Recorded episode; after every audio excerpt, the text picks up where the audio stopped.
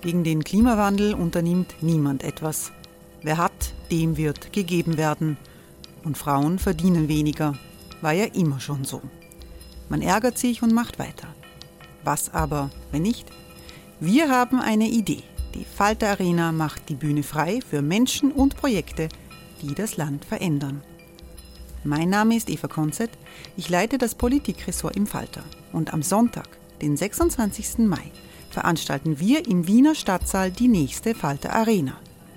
Mit dabei unter anderem der ehemalige Politiker und Neosänger Matthias Strolz, Theresa Imre von Markter, Sonja Jöchtel von Love Politics oder Kari Ochsner von Ochsner Wärmepumpen. Machen statt jammern. Wir schauen uns an, wie das funktionieren kann. Kommen auch Sie vorbei. Alle Informationen und Tickets finden Sie unter falter.at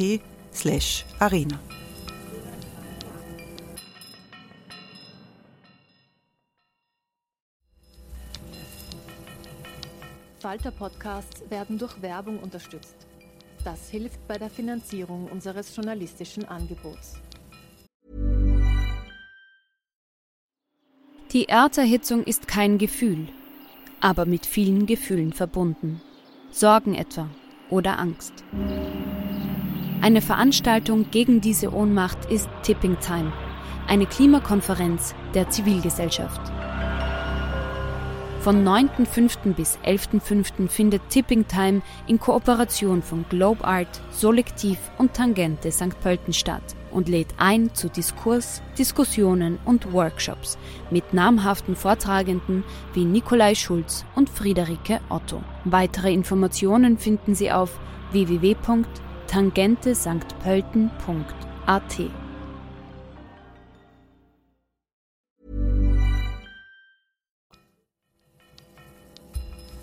Falter Radio, der Podcast mit Raimund Löw. Sehr herzlich willkommen, meine Damen und Herren, im Falter Radio. Wer Politik mit Angst macht, der glaubt immer zu gewinnen. Das gilt für Donald Trump in den USA genauso wie für die große Schar der Rechtspopulisten in Europa.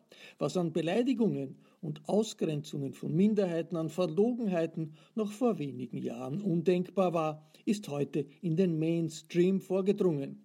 Für Lügen muss man sich nicht mehr entschuldigen. Sie werden als Mittel zum Protest gegen sogenannte Eliten geschätzt. Mit dieser Einsicht lud das Bruno Kreisky Forum in Wien zu einem Gespräch des Historikers Philipp Blom mit der Sprachwissenschaftlerin Ruth Wodak. Wodak hat ihren Bestseller mit dem Titel Politik mit der Angst aktualisiert und neu herausgebracht. Aufgenommen wurde das Gespräch in Wien, in Bruno Kreiskys Wohnzimmer. Politik mit der Angst, ist das immer nur eine Politik mit einer imaginären, mit einer geschaffenen Angst oder auch mit realen Ängsten?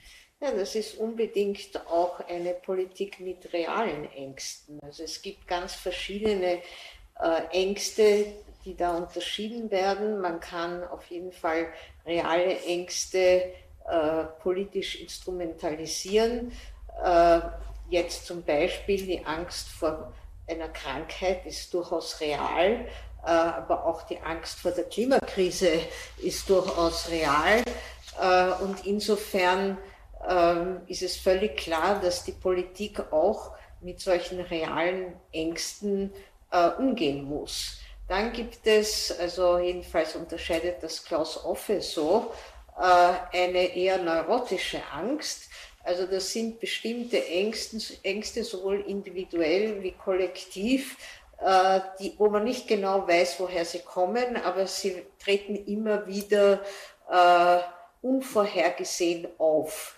Äh, wir kennen das äh, eben äh, aus Neurosen oder auch Psychosen, äh, dass unvorhergesehen irgendwelche Ereignisse, Szenen Angst machen und man zunächst nicht genau weiß, warum ist das so. Und dann gibt es durchaus äh, was angesprochen wurde, imaginäre Ängste, also Ängste, die entweder konstruiert werden oder übertrieben werden. Also äh, das, das finden wir natürlich auch oft und auch dies wird politisch benutzt. Also äh, wenn wir jetzt zu Trump schauen und zu der eben geschehenen Wahl. So ist die Angst, die Trump jetzt versucht zu entfachen, äh, dass ihm die legitime, der legitime Sieg äh, weggenommen würde und was jetzt mit diesem Land passieren könnte, das ist natürlich eine völlig konstruierte Angst. Wie ist es eigentlich mit der Ökonomie der Angst historisch gesehen? Haben alle Gesellschaften gleich viel Angst oder kommt Angst aus realen Bedingungen wie zum Beispiel einem Krieg, einer Hungersnot? Ähm, ich habe den Eindruck, dass ich selbst in einer weniger angstbesessenen Gesellschaft aufgewachsen bin, als sie es heute ist. Wir hatten Angst vor einem Atomkrieg, ähm, aber ansonsten gab es eigentlich noch viel, woran man glauben konnte, worauf man hoffen konnte. Es gab wenig, wovor man Angst hatte. Ist Angst eine Konstante in der Politik oder schwankt das sehr stark? Also ich habe das jetzt nicht sozusagen vergleichend historisch untersucht, äh, aber natürlich viel dazu gelesen. Es ist natürlich keine Konstante, äh, sondern es gibt Situationen, Kriege, wo selbstverständlich wesentlich mehr Angst vorhanden ist, legitime Angst vor Tod, äh, Seuchen, das ist also eine, ein typisch, also auch in der Literatur immer wieder erwähntes Ereignis, wo Angst besteht. Also wenn wir an Camus denken, beispielsweise, äh, es gibt Angst vor Naturkatastrophen, also Erdbeben, Tsunamis, ähnliches, das auch immer wieder auftritt und wo in bestimmten Ländern natürlich mehr Angst besteht aus Erfahrung als in anderen, weil äh, dort halt öfter solche Katastrophen vorkommt, also etwa Kalifornien oder Japan oder ähnliche Länder, wo wir wissen, dass öfter Überschwemmungen oder Brand oder Erdbeben vorkommen. Äh, und dann gibt es natürlich auch die kollektive Erfahrung. Und ich glaube, das ist ganz zentral. Also ich bin eine Nachkriegsgeneration, äh, wie du auch. Ähm, unsere Eltern haben uns natürlich viel auch von ihren Erfahrungen übermittelt. Äh, der Slogan Nie wieder im Sinne von Nie wieder Krieg äh, und auch nie wieder äh, der Holocaust, ähm, das ist natürlich auch eine bestimmte Erfahrung, die äh, uns mitgegeben wurde und die das, das auch Angst Wichtiges. macht. Das ist was ganz Wichtiges, nämlich die die, die, die Richtung der Angst sozusagen, worauf Angst sich richtet. Denn was wir erlebt haben, also ich glaube, man kann relativ kohärent argumentieren, dass die Nachkriegsgesellschaften in Europa, die sehr transparente, sehr offene, sehr mobile, relativ gerechte Gesellschaften waren, sicherlich im Vergleich mit anderen, dass die auf diesen Ängsten tatsächlich aufgebaut haben. Das waren also auch begründete Ängste. Man hatte gesehen, wozu Menschen fähig sind, wozu Gesellschaften fähig sind. Zwei Generationen hat das angehalten. Das ist normalerweise so mit Traumata, dieser Angst, dieser emotionale Hintergrund der Politik. Damit auch zum Beispiel der Umverteilung. Und jetzt hat man das Gefühl, eigentlich ist diese Angst nicht mehr da. Eigentlich ist diese Angst vor dem Nie wieder nicht mehr so prioritär da, wie andere Ängste heute da sind, die zum Teil sich nach rechts und links sehr stark unterscheiden?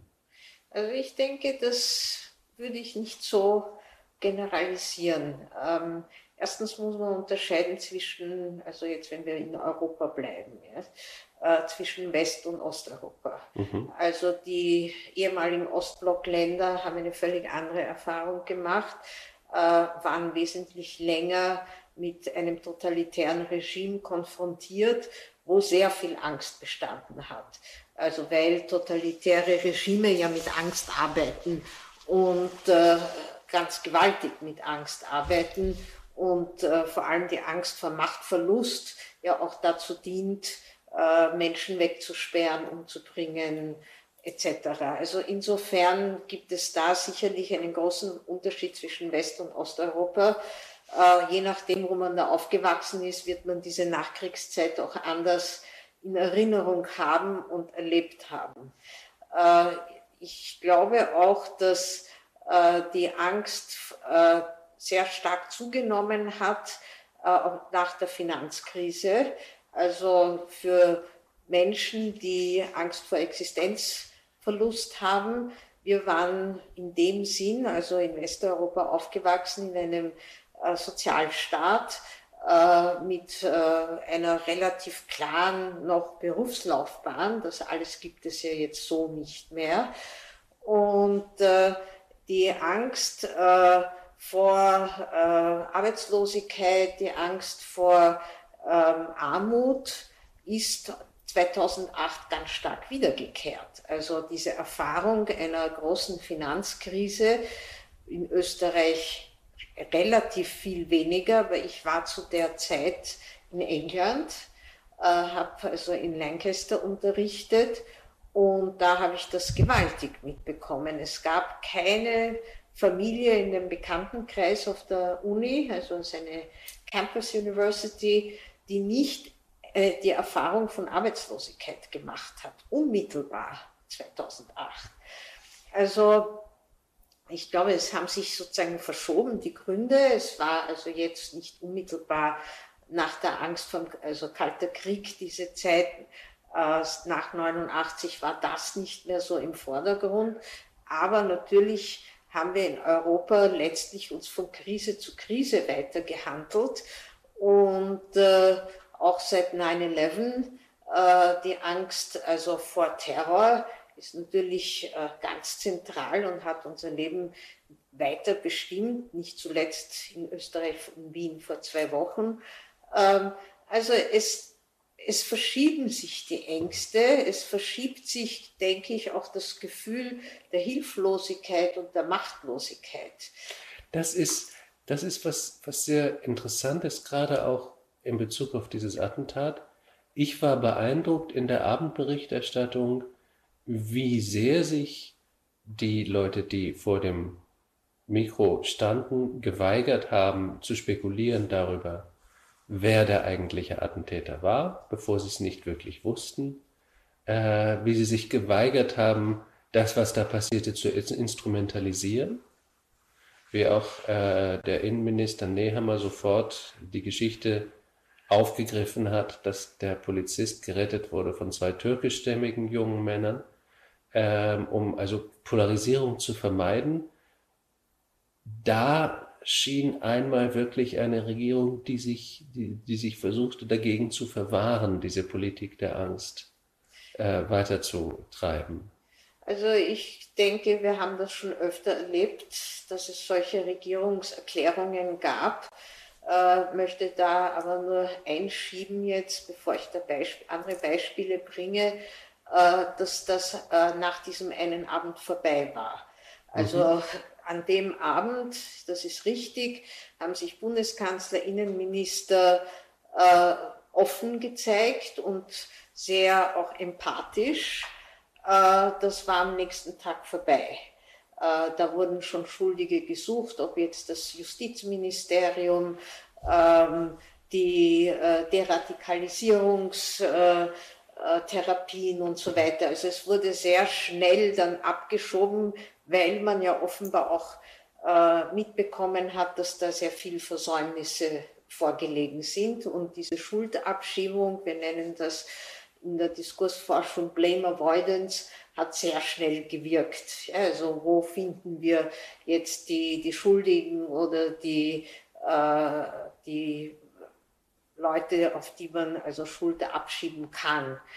ähm, mir in Erinnerung, und das war längerfristig, also nicht nur einen Abend lang, war stark der damals norwegische Premier Stoltenberg ähm, nach dem grauenhaften Anders Attentat Breivik, von Breivik auf der Insel, wo also 90, denke ich, ungefähr junge Menschen ermordet wurden, wo er wirklich in einer staatstragenden Rede, und das hat er auch nicht verändert, gesagt hat, äh, wir machen gerade nicht das, was Terroristen äh, von uns erwarten, dass wir tun, nämlich zusperren und äh, umso mehr intolerant zu werden, sondern wir bleiben offen, wir werden noch offener. äh, Norwegen ist ein weltoffenes äh, Land und das äh, wolle er betonen.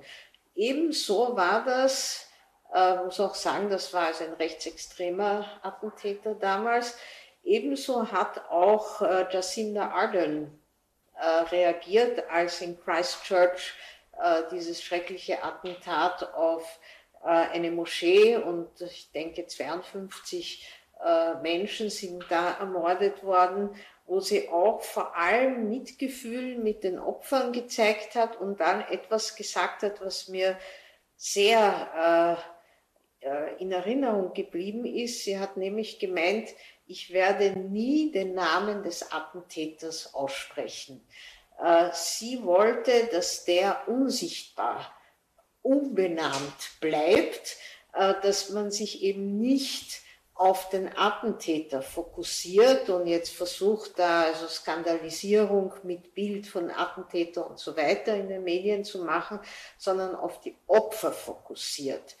Äh, das ist auch gelungen im Großen und Ganzen. Natürlich ist der Name dann des Attentäters bekannt geworden. Wir wissen auch, dass er zu den Identitären gehört hat und dass er auch mit österreichischen Identitären in Verbindung war, also mit Sellner. Aber die Reaktion war unglaublich opferzentriert und offen und sie ist ja auch mit einem Kopftuch dorthin gekommen und hat sich also äh, unter diese Opfer gemischt. Und man hätte gehofft, dass das also auch hier in, in Wien der Fall gewesen wäre. Allerdings war das, äh, sobald die Versäumnisse eben äh, klar geworden sind äh, in Bezug auf dieses, auf das Verhindern, mögliche Verhindern dieses Attentats, war, war es damit vorbei. Diese Versäumnisse scheinen ja auch relativ eklatant gewesen zu sein.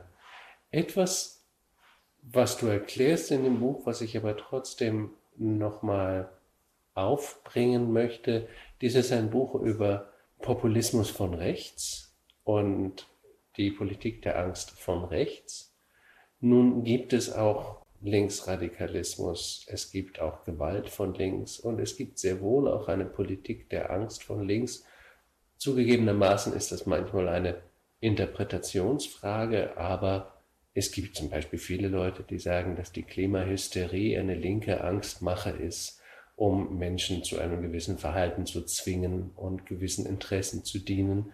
Und es ist immer gefährlich, sich, ähm, sich zu verschließen den Argumenten einer anderen Seite. Also wie ist es mit der Politik der Angst von links heute? Äh, also ich habe das im Buch auch äh, behandelt.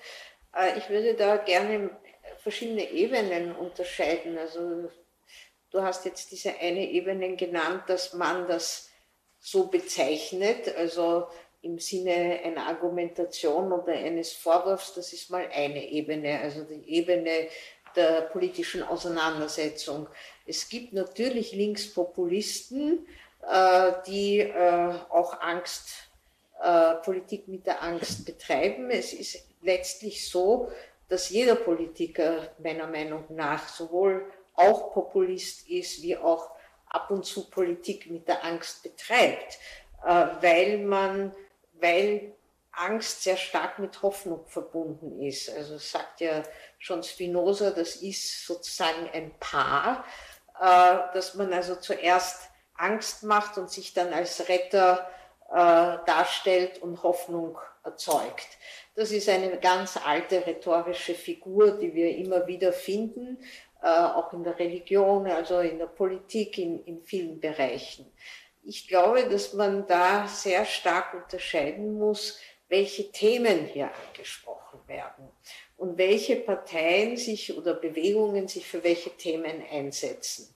Aber dass man äh, natürlich bei der Klimakrise auch mit Angst arbeitet, wer immer äh, sich jetzt da äh, äh damit beschäftigt, äh, ist sehr verständlich, weil es ist sehr bedrohlich. Äh, und das ist auch evidenzbasiert sehr bedrohlich. Es gibt sehr viele Fakten, die das belegen. Also, äh, und insofern, äh, glaube ich, ist es nachvollziehbar, dass welche Richtung auch immer sich mit der Klimakrise beschäftigt, das auch äh, mit Bedrohungsszenarien unterlegt. Ähm, es gibt eben auch linkspopulistische Bewegungen, auch Parteien.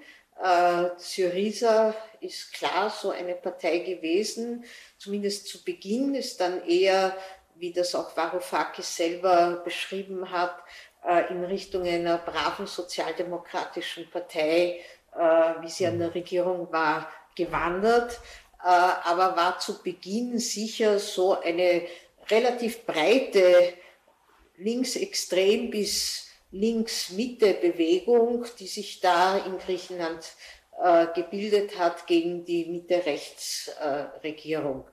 Die Linken in Deutschland ist auch eine linkspopulistische Partei, die ja einen ganz anderen Hintergrund hat, nämlich aus der ehemaligen SED, also aus der DDR noch, äh, sich sehr stark davon distanziert hat oder versucht hat zu distanzieren und auch sehr ein sehr anderes Programm bietet. Und es ist also, soweit man überhaupt bei dieser Terminologie, sind sehr, sehr viele Definitionen im Umlauf, sowohl was Linkspopulismus als auch Rechtspopulismus betrifft.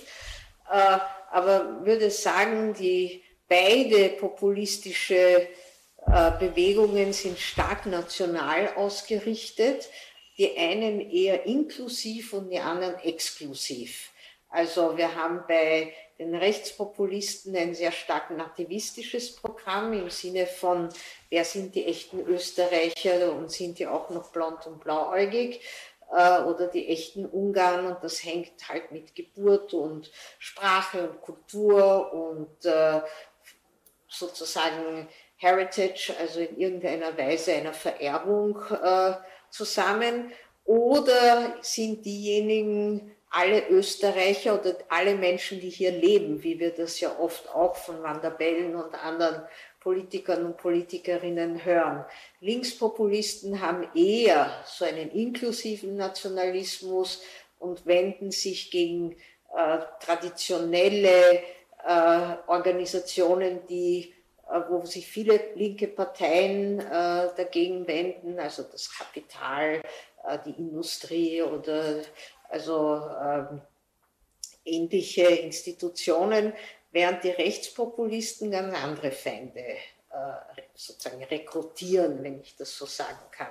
Davon zu unterscheiden sind die Extreme. Also Links- und Rechtspopulisten sind nicht Rechtsextreme und Linksextreme. Ja, also das, natürlich ist die Grenze manchmal verschwommen, aber der Literatur gemäß würde man sagen, rechtsextrem ist außerhalb des demokratischen Verfassungsbogens.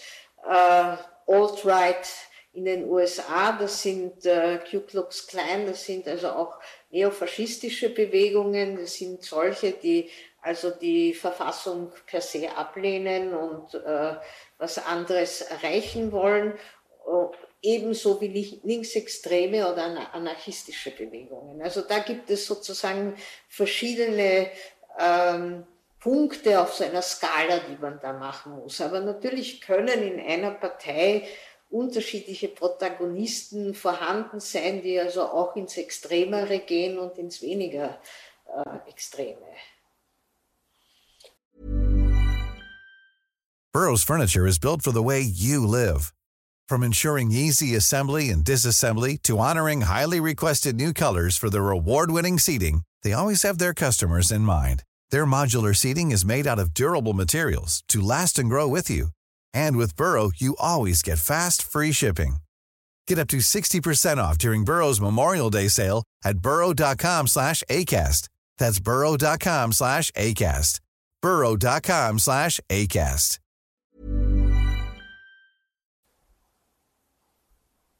Man bekommt ein bisschen das Gefühl angesichts der Ereignisse der letzten Jahre oder der letzten zwei Jahrzehnte, dass sich in den politischen Verhältnissen, in den Machtverhältnissen etc. so viel, so rapide ändert, dass die Erklärungsmuster immer älter werden, auf die Menschen zurückgreifen.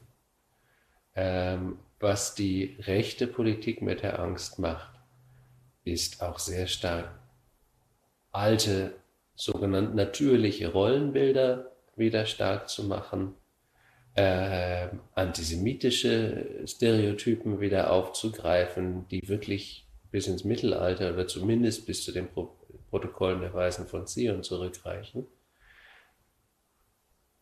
Kann man das sagen, dass diese, dass diese Rechtsaußenrhetorik tatsächlich ähm, ganz stark auf sehr alte Erklärungsmuster und auch sehr alte, sagen wir, Angstrahmen rekurriert? Ja, so das, das stimme ich zu. Also es ist eine sehr rückwärtsgewandte Politik. Äh, und das sieht man ja schon, wenn man Make America Great Again nimmt. Also dann verweist ja dieses Again irgendwo zurück, also auf einen Status quo ante. Also irgendwann muss es eben so super gewesen sein, dass man also dorthin zurück will.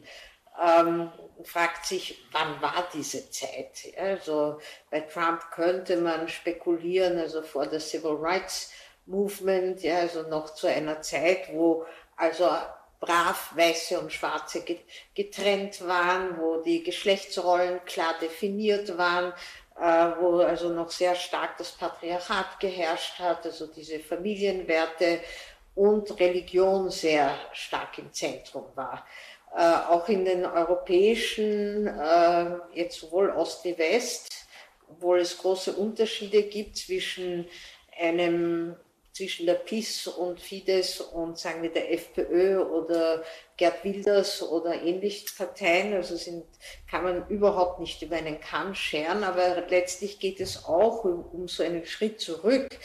Äh, wenn man das Parteiprogramm der FPÖ zum Beispiel sich herunterlädt, das ist also auf der Website der FPÖ äh, vorhanden, äh, dann sieht man, dass dieses Handbuch freiheitlicher Politik also Vorschläge enthält, wo, wo man eigentlich denkt, das ist von vorgestern. Also vor allem in, Be in Bezug auf die Geschlechterpolitik die Ablehnung von Abtreibung. Äh, Frauen sollten nicht arbeiten gehen, sondern die wirkliche Funktion der Frauen ist, also Kinder zu kriegen. Also das ist ja wirklich noch Kinderkirche und Küche. Äh, und also so ein, ein anachronistisches Bild, ebenso was Migration natürlich und äh, bedeutet und die Angst vor Fremden, äh, die, die Angst äh, zurückgedrängt zu werden, also die Angst vor dieser Umvolkung, wie das dort heißt. Das wurde ja von den Identitären stark aufgegriffen, also die Angst vor dem Great Replacement. Ähm, also da haben wir wirklich den Eindruck, man versucht, äh, diesen, diesen früheren Zustand irgendwie herbeizusehnen und vor allem auch so eine homogene Nation. Ja, also eine Nation, wo eben lauter echte Österreicher und Österreicherinnen leben. Die hat es natürlich so nie gegeben.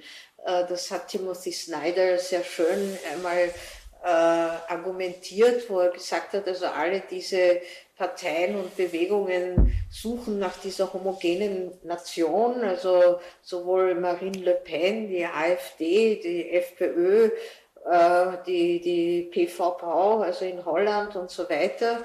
Aber alle diese Status quo ante waren große Reiche, die multikulturell und sehr divers waren. Es gab diese homogene Nation. Aber nicht. es gab sehr wohl eine deutliche Nation, wer der Boss war und wer ja, der Boss sein sollte. Natürlich, also irgendein äh, König, Kaiser. Äh, ja, oder auch, ich meine, was man dann. Ein Mann, ja. Ein, ein, ein weißer Mann ein weißer mit anderen Mann. weißen Männern. Ja. Genau. Und jetzt haben wir interessanterweise, und das werde ich oft gefragt, wie ich mir das erkläre, dass da jetzt auch Frauen diese Rolle einnehmen. Also wenn wir uns die Marine Le Pen zum Beispiel anschauen oder wenn man sich noch erinnert an die Sarah Palin, äh, die also eine große Rolle äh, im ersten Obama-Wahlkampf gespielt hat. Äh, und da ist es sehr interessant, dass diese Frauen letztlich auch diese Ideologie dieser Männer übernehmen und äh, so eine ambivalente Rolle spielen. Also die, bei der Marine Le Pen sieht man das äh, sehr gut, das habe ich auch in meinem Buch beschrieben, dass sie, sie oszilliert zwischen einer Jeanne d'Arc und äh, also einer sehr kämpferischen Frau, aber auch einer sehr mütterlichen Frau, also seiner Mutterrolle. Und das ist ja die Rolle, die dann Frauen zugeordnet wird oder die man ihnen belässt. Also sie dürfen die, die Mutter der Nation sein, äh, so wie auch äh, Angela Merkel ja als Mutti bezeichnet wird. Äh, und äh, eigentlich nicht als autonome Frau. Ja, also immer in Abhängigkeit von jemandem. Äh, und äh, die Männer, die, diese starken Männer, diese Figuren, diese äh, Retter, Robin Hoods, die sind sehr stark doch nach dieser ganz traditionellen patriarchalischen Rolle konstruiert. Und das zieht sich ja bis in die Popkultur hinein. Also wir haben untersucht auch die Popkultur Kultur, die mit dieser rechten Szene zusammenhängt. Also in Österreich wäre das etwa Andreas Gabalier, äh, der genau diese Art der traditionellen Geschlechterrollen besingt. Ja, wo das also das Mädel ist und also sozusagen wirklich äh, eine anachronistische Rollenverteilung äh, herbeisehnt, nicht? Und es ist auch immer sehr viel Nostalgie dabei. Ja, also diese Sehnsucht nach diesem früheren Zustand, wo scheinbar und angeblich alles so viel einfacher und klarer war. Ganz naiv gefragt, woher kommt es, dass in einer Welt, die reicher ist denn je, die weniger Chancen auf gewaltsame Konflikte hat, die mehr soziale Sicherheit bietet für viele Menschen in vielen Ländern. Und das sind die Länder, über die wir gerade sprechen. Woher kommt es, dass trotzdem das Angstpotenzial so massiv gewachsen ist in der Politik? Ich, also meiner Meinung nach hängt das stark, also mehreren Faktoren, wir werden sie jetzt nicht alle sozusagen eingehend besprechen können, aber es hängt mit den Krisen zusammen, die jetzt rezent erlebt wurden. Also ich glaube, dass äh, 9-11 immer noch sehr stark nachspürbar äh, ist. Ja, also der, die, die Angst vor Terror ist ja allgegenwärtig. Ja, und die hat ganz stark also mit diesem Punkt begonnen, obwohl es ja schon früher Terrorangriffe gegeben hat. Äh, die Finanzkrise hat die Angst vor Arbeitslosigkeit enorm äh, wieder befeuert und Angst vor Existenzverlust, wobei das auch unterschiedlich eben in Europa verteilt war. Also es gibt doch einen großen Unterschied zwischen Nord-Süd und Ost-West. Äh, manche Länder haben sehr gelitten, leiden noch immer unter dieser Austeritätspolitik, gerade jetzt auch bei Covid, wo das Gesundheitssystem krank gespart wurde aufgrund dieser, dieser Krisen und andere Länder wie Österreich Deutschland und Norden haben weniger gelitten unter dieser Finanzkrise. Aber die Angst vor Verlust ist vorhanden. Also es muss ja nicht, man hat nicht nur verloren, sondern es ist eine große Angst vor Verlust vorhanden. Und auch eine, eine das kann sehr stark äh, instrumentalisiert werden und ich nenne das ja eben auch schamlos in, in diesem Buch mit Neid und Ressentiment.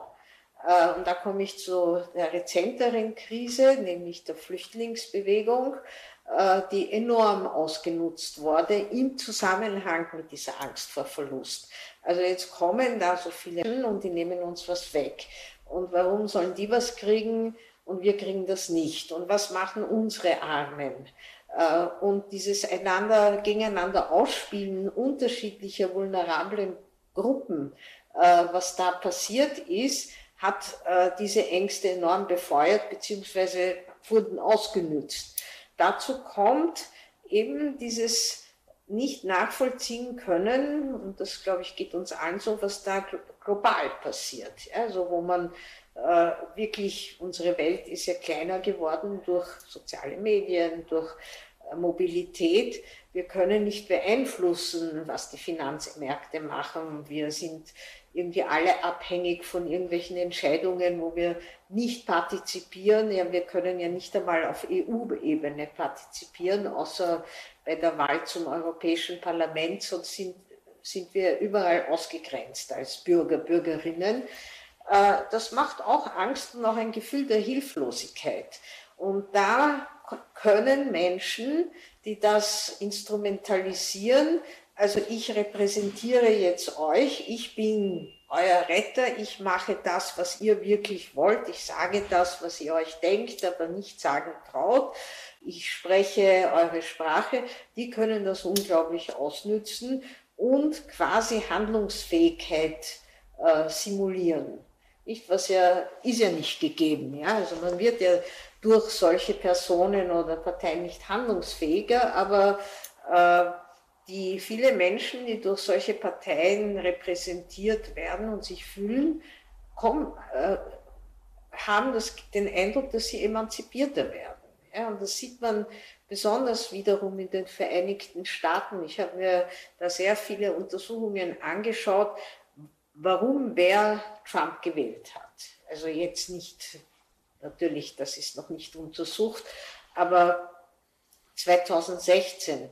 Äh, und es haben viele Menschen nicht verstanden, warum so viele Frauen Trump gewählt haben, obwohl Trump ja ganz offensichtlich enorm sexistisch ist und Frauen sehr schlecht behandelt und sie also beleidigt und äh, ja, also alles macht, was, was politisch nicht korrekt ist in dem Sinn. Und äh, da gibt es Untersuchungen, also sowohl Meinungsbefragungen wie auch ethnografisch, also auch qualitativ, wo Frauen sagen, das ist ihnen weniger wichtig, als äh, sicher zu sein, dass äh, keine Migranten kommen und ihnen was wegnehmen. Also das heißt, die Angst vor Fremdheit und vor Fremden und Mexikanern ja, in dem speziellen Fall oder Menschen, die aus Südamerika kommen, also Flüchtlingen, Migranten, ist größer und die, die Beruhigung, dass da was passiert, also die Mauer, das Absperren, die Kinder wegsperren und also die ganzen Grauslichkeiten, die da auch passiert sind, äh, das ist wichtiger als dass sie sozusagen höflich und mit Respekt und gleichwertig anerkannt werden. Ich das hat mich sehr überrascht zunächst, nicht? Aber es ist durchaus plausibel, weil diese Angst vor Fremdheit und vor Fremden und dieses Ressentiment, das da genährt wird, und da sind ja auch viele Leute wirklich sehr arm, das ist ja äh, nicht nur eine eingebildete Armut, sondern wenn man sich anschaut, da im Midwest, das sind kahle Städte, das ist sehr viel Armut, äh, das ist sehr viel Drogenabhängigkeit, Medikamentenabhängigkeit und so weiter. Da haben solche, äh, solche Versprechen natürlich eine unglaubliche äh, Wirkung gezeigt. Ich möchte dieses, diese Frage nach der Verlustangst, die in der Politik dann oft instrumentalisiert wird, noch ein bisschen weiter verfolgen. Ich habe mich vor einiger Zeit mit einem Mann aus Singapur unterhalten und der sagte, diese ganzen europäischen Ängste, das ist doch eigentlich nichts mehr, als dass der Westen endlich begreift, dass er nicht mehr Top Dog ist, nicht mehr oben auf der Welt steht und dass ihr euch im Westen nicht damit abfinden könnt, in die Bedeutungslosigkeit zu verschwinden. Bei uns hat niemand Angst vor der Zukunft, bei uns gibt es keine Politik der Angst. Ähm, ist das tatsächlich, hat das etwas damit zu tun, dass diese Angst auch objektiv damit zu tun hat, dass wir in Gesellschaften leben, die einfach von ihrer Wichtigkeit her, von ihrer Bedeutung her schrumpfen und langsam sich völlig anderen historischen Verhältnissen anpassen, dass wir einfach nicht mehr Boss sind.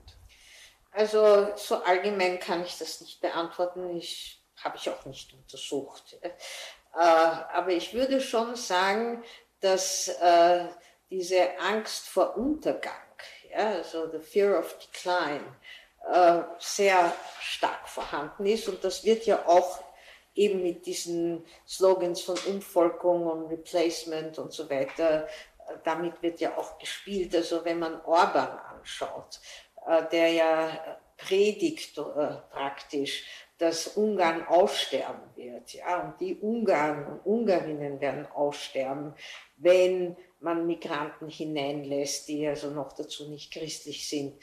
Und wenn die Ungarinnen nicht genug Kinder bekommen und wenn so viele Ungarn auswandern, das sind ja die Länder, wo es sehr viel Emigration gibt, so wie Polen und Bulgarien. Also der Ivan Krastev spricht ja sehr oft davon, dass das ja sozusagen die Urangst dort ist. Äh, dann stimmt das sicher und ich habe das auch wiederum in England stark erlebt. Nicht? Also das Trauma des Verlusts des äh, Commonwealth und des, des also des Großen Reichs ist zumindest in manchen Schichten stark vorhanden, in anderen gar nicht.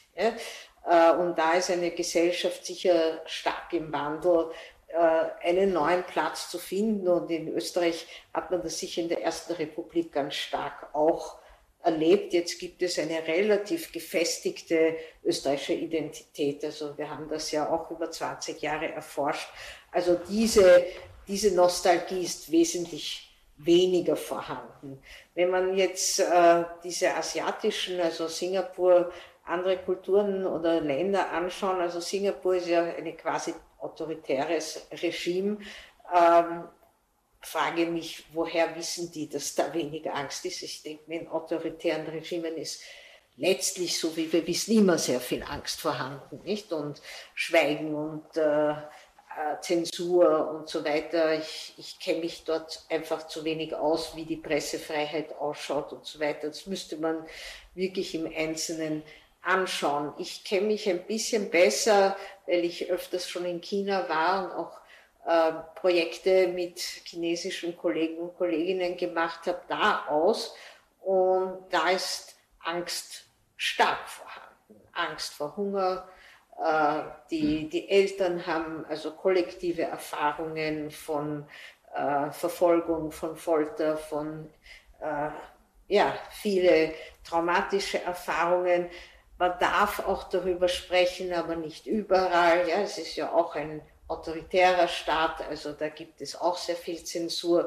Also ich würde sehr vorsichtig sein mit solchen Ost-West-Vergleichen und äh, ähm, die Frage, wobei der Punkt, dass äh, Europa oder manche dieser Länder, die früher reiche waren und große, äh, großen Einfluss hatten, damit schwerer zurechtkommen, dass das jetzt nicht so mehr so ist, ist sicher richtig, dass sich die Geopolitik verschiebt, ist sicher auch richtig. Aber wie das, wie sehr das im Einzelnen, ja, auf der Mikroebene äh, Einfluss hat, würde ich sehr bezweifeln auch.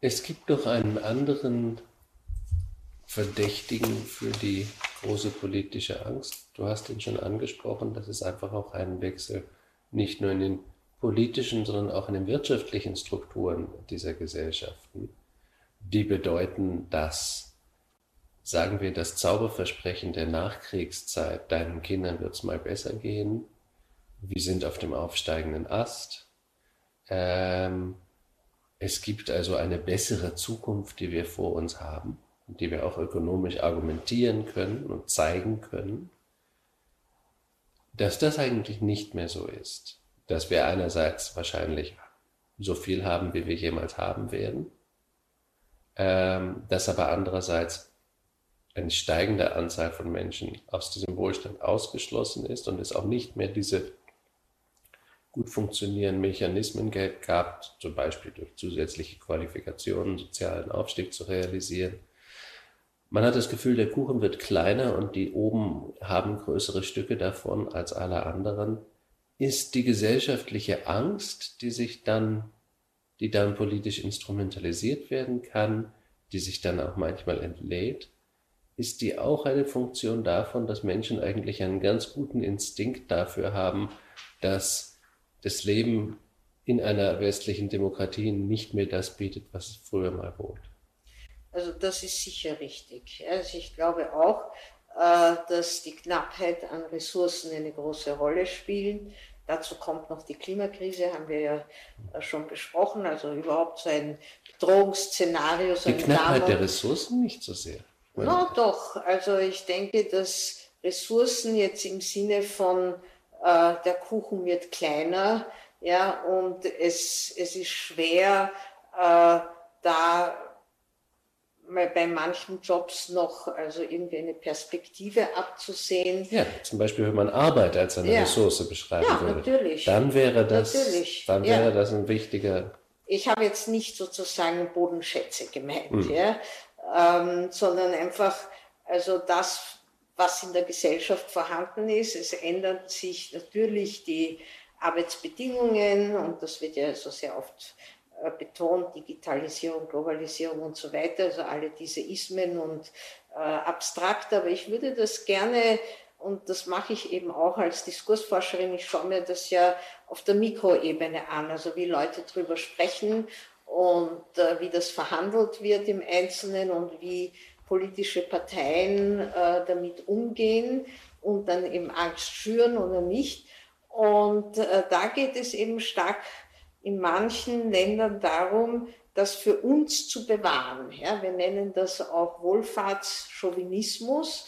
Äh, sehr typisches Beispiel ist Dänemark. Ja. Äh, also ein Sozialstaat, wo äh, offenbar die Menschen am glücklichsten sind in der ganzen Welt. Hört man ja immer wieder, dass die Dänen die glücklichsten Menschen sind.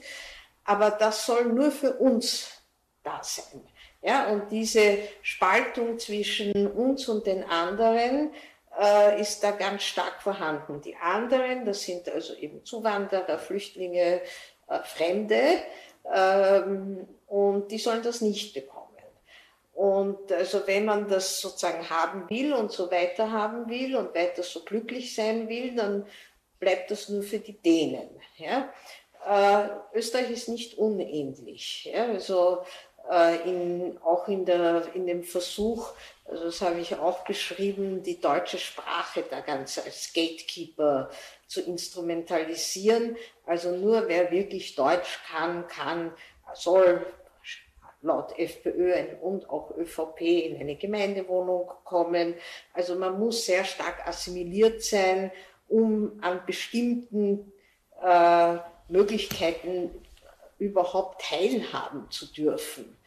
Ähm, und ich glaube, dass da schon ein starker neuer Kampf äh, besteht, äh, der natürlich auch durch die neoliberale Ökonomie sehr stark betrieben wurde, also dass es eigentlich jedem Einzelnen gelingen muss, das zu machen. Und wenn man das nicht schafft, dann ist, es, ist man selber schuld.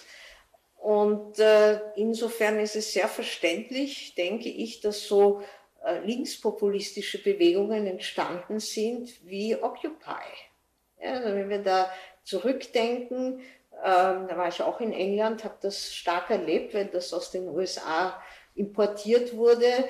Also die einen Prozent oben, die so viel besitzen wie die, was ich, 99 Prozent äh, weiter unten äh, und dass die Ungleichheit so stark steigt. Gleichzeitig ist Occupy nach einem Jahr sang- und klanglos im Sand verlaufen. Ja, das ist eine interessante Frage, warum soziale Bewegungen, wenn sie nicht strukturiert werden und eine Infrastruktur bekommen und dann doch eine Organisation werden im klassischen Sinn, untergehen. Das ist ja auch die Gefahr bei Friday for Future. Nicht? Also sobald, wenn so soziale oder Black Lives Matters, ja, also soziale Bewegungen können sehr stark äh, Wirkung zeigen, auch global. Black Lives Matters ist äh, ein, ein ganz rezentes Beispiel, wo das wirklich nach George Floyd übergeschwappt ist weltweit. Aber wenn da nicht jetzt eine Organisation, eine Partei, also irgendwie das weiter übernimmt, ja, weil man kann das ja nicht in der Freizeit machen letztlich, dann wird das nicht Bestand haben. Ähnlich war es mit dem arabischen Frühling. Nicht? Also das sind so äh, Widerstand, das sind andere Diskurse, also auch Gegendiskurse, die auftauchen, die schon auch eine Wirkung zeigen, vor allem wenn sie aufgenommen werden von vorhandenen Organisationen und vielleicht dann auch verändert, aber zumindest weitergetragen werden. Aber wenn das niemand weiterträgt äh, und sie also in dieser relativ äh, unorganisierten äh, Bottom-up-Bewegung bleiben, dann äh, ist es sehr schwer, nachhaltig zu wirken. Und das beobachten wir also bei vielen dieser Bewegungen. Diese Bewegungen sind auch ein sich aufbäumen gegen die Angst, ein sich aufbäumen gegen das, was als die Gründe der Angst gesehen werden. Das ist rechtspopulistische Politik auch, sicherlich von Seiten vieler Wählerinnen und Wähler, die einfach diese Angst abschütteln wollen, die in einem Land leben wollen oder wie sie das auch sonst konstruieren, in dem es nicht notwendig ist, Angst zu haben. Das ist ein ganz wichtiges Motiv für Wählerinnen.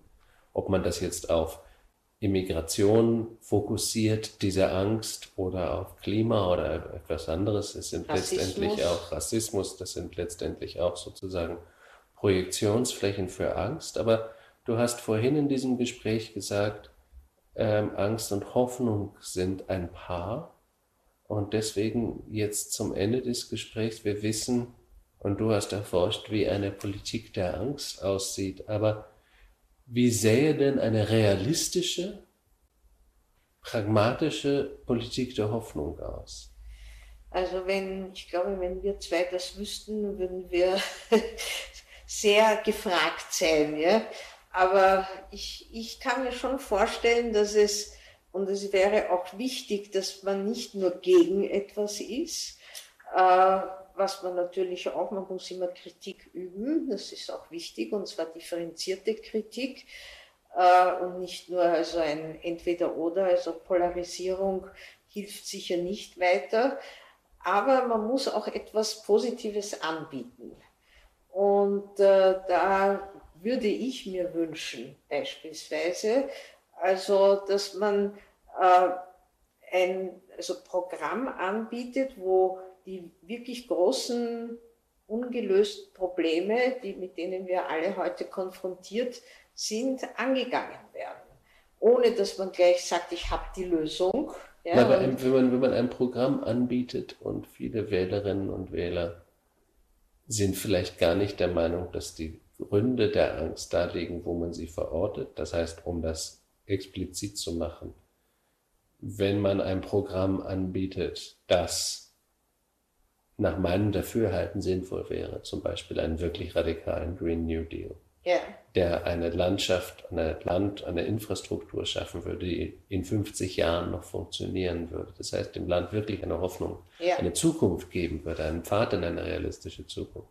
Wenn die meisten Wählerinnen und Wähler aber meinen, das Problem sind aber eigentlich die Migranten, das Problem sind aber eigentlich die liberalen Eliten, das Problem sind aber eigentlich irgendetwas völlig anderes, dann hilft es auch nicht nur, das anzubieten. Das heißt, wie kann man, wie kann man tatsächlich diese Hoffnung virulent machen in einer Gesellschaft?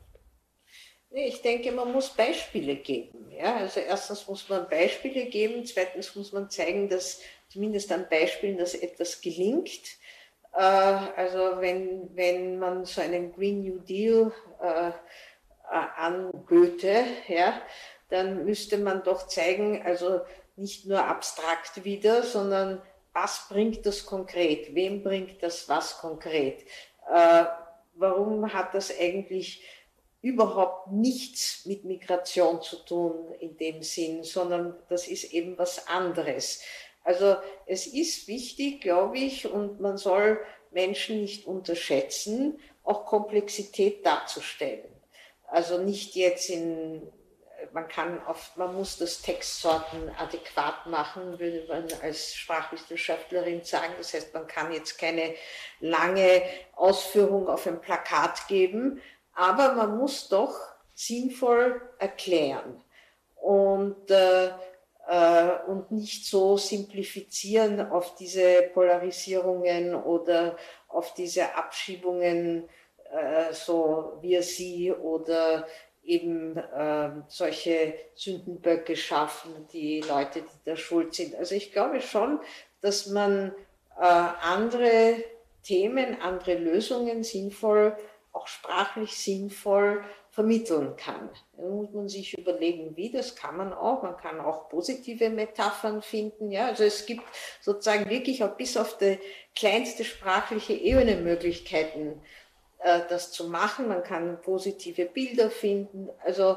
äh, die Werbetechnik lehrt uns viele Möglichkeiten.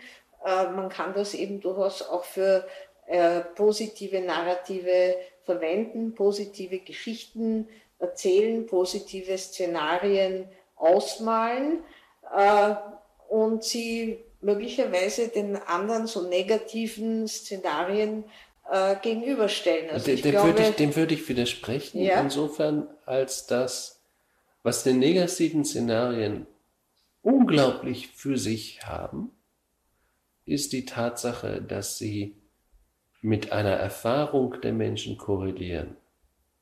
Die haben ja schon Angst und suchen jetzt.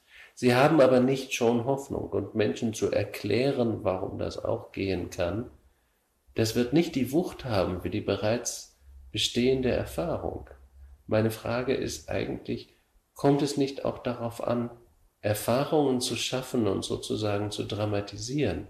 Ergreifen Erklärungen und, sagen wir, sprachliche, äh, sprachliche Verfeinerung nicht einfach zu kurz? Ja, ich würde aber auch sagen, man muss positive Erfahrungen mobilisieren.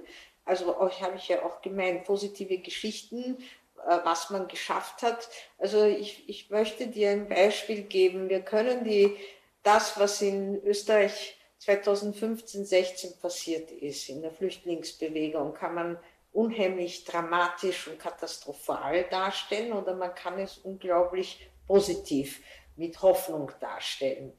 Ähm, man kann also sagen, es war eine Überschwemmung äh, mit diesen äh, Fremden und äh, alle waren brandgefährlich und alle Testosteron äh, äh reife Jugendliche, die also die Frauen äh, bedrohen und, und, und. Ja, arbeiten wollen sie nicht und faul sind sie und, und so weiter, wollen uns nur ausnützen, statt dort zu Hause zu kämpfen. Und dann haben sie auch noch Handys und Schmuck, also es geht ihnen eh nicht so schlecht und so. Ja.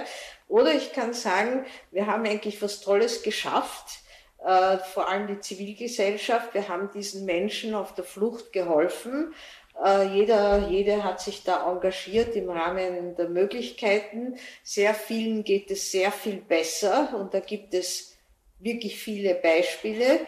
Und man hat Menschen gerettet und die also letztlich jetzt auch, äh, wenn man so will, unserer Wirtschaft zugutekommen, weil manche waren, haben diese Berufe, andere andere, die arbeiten jetzt mit. Und äh, äh, insofern hat man nicht nur Humanes und Humanitäres geleistet, sondern durchaus auch für uns alle etwas Positives geleistet.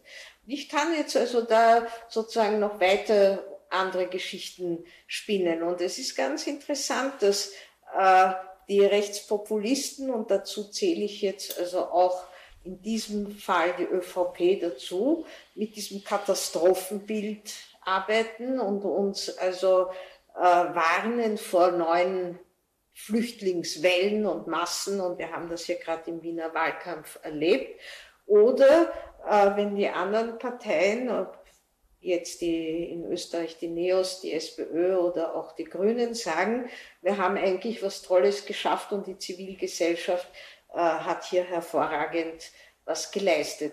Und das würde auch also dieses anders erzählen, ja, schafft die Möglichkeit, äh, Hoffnung äh, zu schöpfen hier und auch weiterzutragen. Also ja, ich glaube, dass man da vieles machen kann, aber ich möchte noch eines dazu sagen. Man, ich glaube, dass wir vieles nicht scha schaffen, wenn man nicht Angst auch legitim verwendet. Ja, und da kommen wir, komme ich auf unseren Anfang zurück. Es gibt völlig reale Ängste. Die kann man ja nicht ignorieren und man soll sie auch nicht leugnen. Und die Hoffnung, dass man da etwas findet dagegen, zum Beispiel, wir werden jetzt eine Impfung finden gegen die reale Angst, Todesangst bei, äh, bei einer Seuche und bei Covid, äh, ist ja auch etwas Tolles, weil es Hoffnung in die Wissenschaft verleiht, ja, und auch eine Zukunftshoffnung verleiht. Also mein, da bin ich irgendwie optimistisch. Ich glaube, es gibt viele Ansätze, wo wir auch äh, durchaus mit realen und praktischen Elementen und nicht jetzt nur oberflächlich sprachlich äh, Hoffnung schaffen können.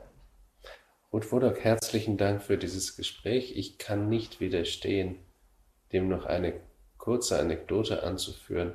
Du hast gesagt, ähm, Menschen beschweren sich, dass Flüchtlinge auch Handys haben. Ich habe 2015 eine Sendung gemacht mit einer sehr jungen Aktivistin, äh, die Anfang 20 war.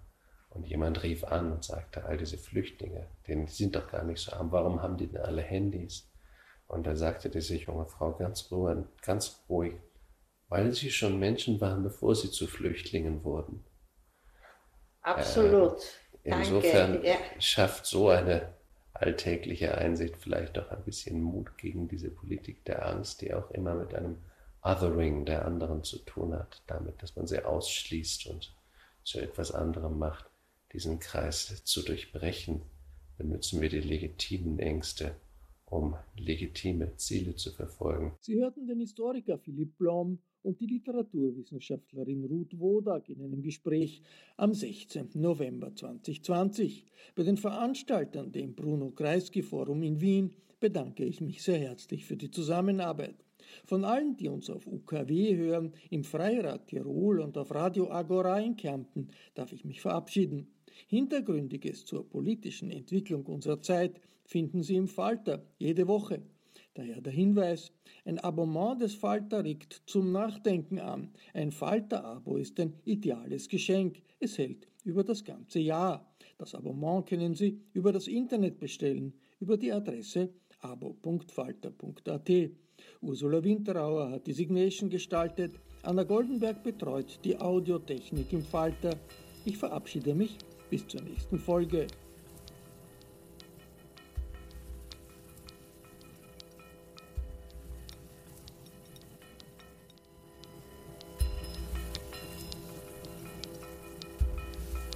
Sie hörten das Falterradio, den Podcast mit Raimund Löw.